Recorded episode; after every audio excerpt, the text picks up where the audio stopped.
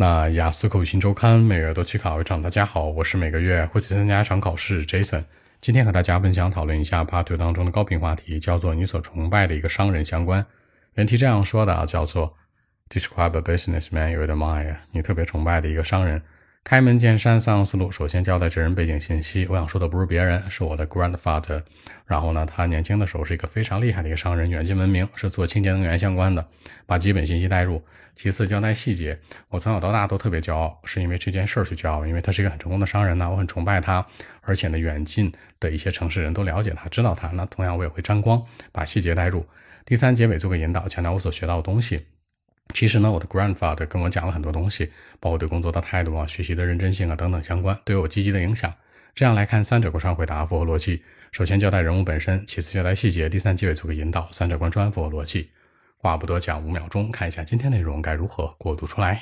Well, actually, I mean, my grandfather is the one that I like to talk about. He who now looks very patient, he used to be a very, very successful businessman.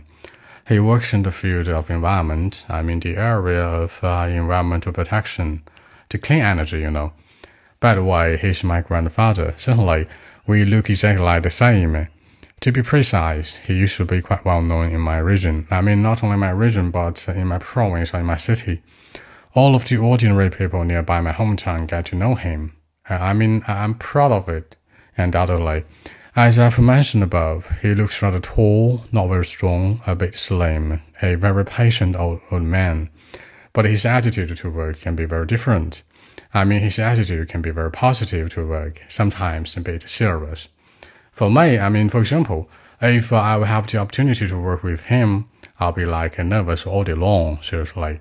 But I suppose that I'll learn a lot, you know, especially from his rich experiences of work and life. Uh, in the past, I remember like a couple of years ago, he told me that doing the same kind of work for a long time, then you'll probably be very successful in your area. So, I mean, till now, I still remember what he told me. So, I mean, his kind of like experiences and his attitude to work can be my motto.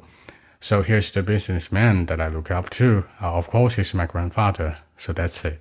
那在结尾的时候呢，杰森强调了一下，就是说呢，他对我的一个影响，就是做工作要很认真呢，很专一，很执着，对吧？不要轻易的换工作。考官接下来就会问了，那你觉得你对待工作态度是什么样的呢？或者大部分中国人啊，对待工作态度又是什么样的呢？可以形成更多话题的比对。